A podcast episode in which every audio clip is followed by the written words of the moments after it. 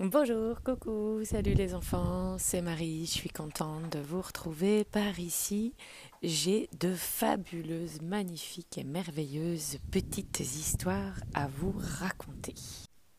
Ces histoires sont issues d'un livre qui s'appelle Histoire d'ailleurs, qui sont des petits contes inspirés de la sagesse bouddhiste. Et elles peuvent peut-être nous permettre et nous aider à vivre dans l'harmonie. Alors installe-toi confortablement et profite de ce petit voyage magique. Installe-toi confortablement, détends-toi, ne bouge plus et écoute cette petite histoire d'un singe espiègle, ça veut dire coquin, qui aimait jouer des tours à un vieux buffle. Du moins, jusqu'à ce qu'un jour il reçoive une bonne leçon. Le vilain petit singe et le vieux buffle, au grand cœur, vivaient dans une très vieille forêt, à côté d'une vaste prairie. Chaque jour, quand le soleil était au zénith dans le ciel, ça veut dire tout en haut, et qu'il devenait vraiment, vraiment chaud, le vieux buffle s'en allait à l'orée de la forêt pour se reposer à l'ombre fraîche des arbres. Là, il sommeillait jusqu'à la fin de l'après-midi. Puis, quand la chaleur se faisait un peu moins torride, il s'en allait paître dans la prairie avec son troupeau. Quant au singe espiègle, il avait élu domicile parmi les branches d'un grand arbre. Et chaque jour, pendant que les autres singes étaient assis, en train de se nettoyer mutuellement et de bavarder, il se plaisait à attendre que le vieux buffle s'assoupisse au-dessous de lui. Ah. Je pense que je vais bien m'amuser, disait-il en jubilant et en battant de ses petites mains. Un jour, le singe attendit que le buffle soit profondément endormi, puis il descendit de l'arbre en se balançant, et suspendu par la queue à une branche juste au-dessus de la tête du buffle, il poussa un hurlement strident. Oh, le pauvre buffle eut une peur bleue. Bondissant sur ses pattes, il regarda autour de lui, mais ne vit personne. Mais qu'est-ce donc que cela marmonna-t-il? Hi, je t'ai eu s'esclaffa le petit singe en jetant des feuilles et des noisettes sur le vieux buffle. Puis il s'enfonça en toute hâte dans les arbres en hurlant de rire. Ah, le buffle soupira, secoua la tête et s'éloigna. Ce petit bonhomme de singe est chaque jour plus infernal, se dit-il. Et il partit en quête d'un endroit plus tranquille. Il ne tarda pas à dénicher un autre coin ombragé et accueillant, et il s'y installa pour y terminer sa sieste. Hum, quel endroit agréable, remarqua-t-il avant de sombrer dans le sommeil, sans savoir qu'il avait été suivi par son audacieux petit camarade. Le singe avait grimpé tout en haut des arbres. Une fois encore, il s'était assis sur les branches juste au-dessus du buffle et il écoutait attentivement. Dès qu'il l'entendit se mettre à ronfler, il descendit de l'arbre en silence et se faufilant sur l'herbe, il lui tira la queue. Ouï, ouï, ouï, glapit le vieux buffle pris au dépourvu. Il se leva et s'apprêtait à partir quand il entendit un grand rire. Hé hé, j'étais encore bien nu s'écria en riant le vilain singe en remontant dans l'arbre. Avant de disparaître, il se retourna et tira la langue au vieux buffle. Oh mon Dieu on dirait que je ne vais pas réussir à me reposer aujourd'hui, se lamenta le vieil animal avec lassitude.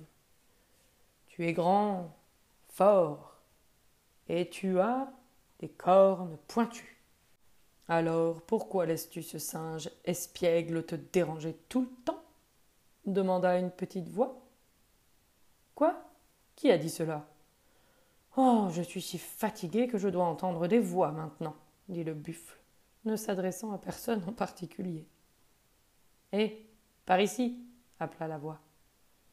Regardant encore autour de lui, le buffle trouva la créature à l'origine de ses commentaires. Un petit escargot souriant, doté d'une coquille d'un brin chatoyant, était assis sur un rocher tout près de l'arbre. Oh. Désolé, monsieur l'escargot, je ne vous avais pas vu, dit le vieux buffle. Mais ce n'est pas grave, dit monsieur l'escargot. Je suis petit, il n'est pas facile de me localiser. Mais toi, tu es grand et tu es fort. Pourquoi ne mets-tu pas un terme à la mauvaise conduite de ce petit singe pénible?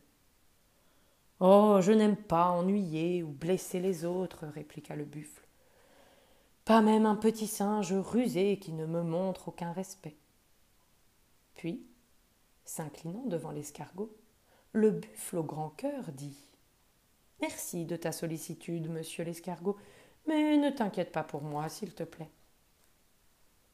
Et, tournant les talons, il reprit la direction de la prairie afin de retrouver son troupeau. Plus tard, dans l'après-midi, un buffle solitaire arriva à l'orée de la forêt. Comme il avait très mauvais caractère, tous les autres buffles avaient coutume de l'éviter. Il avait marché pendant des heures et il était très fatigué. Il s'installa au pied de l'arbre pour se reposer et il s'endormit. Le petit singe espiègle était en train de finir une grosse banane sur sa branche, très haut dans l'arbre, quand il baissa les yeux et aperçut le dormeur. Oh, le voilà revenu, ce buffle, on dirait. Eh bien, c'est le moment de lui jouer d'autres tours, gloussa-t-il en lui-même. Il n'avait pas remarqué qu'il s'agissait d'un autre buffle. Il se balança de branche en branche, et effectuant un saut périlleux dans les airs, il atterrit sur le dos du buffle endormi. Celui-ci se mit à rugir et pendit sur ses pattes. Non mais, qu'est-ce que tu fais? gronda-t-il en faisant basculer de toutes ses forces le petit singe de son dos. Oui s'écria ce dernier en tombant par terre avec un bruit sourd. Quand il s'aperçut qu'il s'était trompé de buffle, il reçut un choc terrible. Et maintenant, il se trouvait dans une situation très délicate et difficile, car le buffle, en rage, s'apprêtait à le charger. Le singe était paralysé par la peur. C'est alors que le vieux buffle gentil surgit tout à coup de nulle part, repoussa l'animal furieux et ramassa le petit singe pour le mettre à l'abri. Le buffle en rage tapa du pied par terre, poussa un grognement et s'éloigna mécontent. Oh, merci, s'écria le petit singe, plein de gratitude envers le vieux buffle. Mais j'ai été si coquin et si méchant avec toi. Pourquoi as-tu pris la peine de venir à mon secours? Oh, ce n'est rien, répondit modestement le vieux buffle bien sage. J'essaye juste de traiter chacun comme j'aimerais être traité moi-même. Et sur ces mots, il s'éloigna pesamment pour aller se reposer dans un autre joli coin ombragé qu'il avait repéré. Souvent, nous ne réfléchissons pas assez à notre comportement. Être sage et bon permet de témoigner respect et compassion à tout le monde et de traiter les autres comme on aimerait être traité. Et si tout le monde faisait ça, je crois bien que le monde en serait bien meilleur. Voilà pour cette petite histoire du jour. J'espère qu'elle t'a plu.